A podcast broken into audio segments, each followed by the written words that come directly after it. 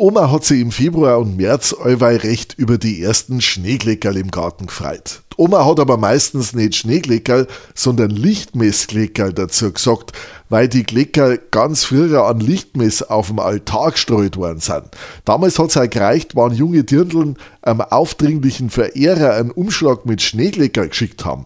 Dann hat er gewusst, dass er Ruhe geben sollte, hat der Opa allweil gesagt. Warum er das weiß, wollte Oma dann wissen, aber das wollte der Opa nie verzeihen.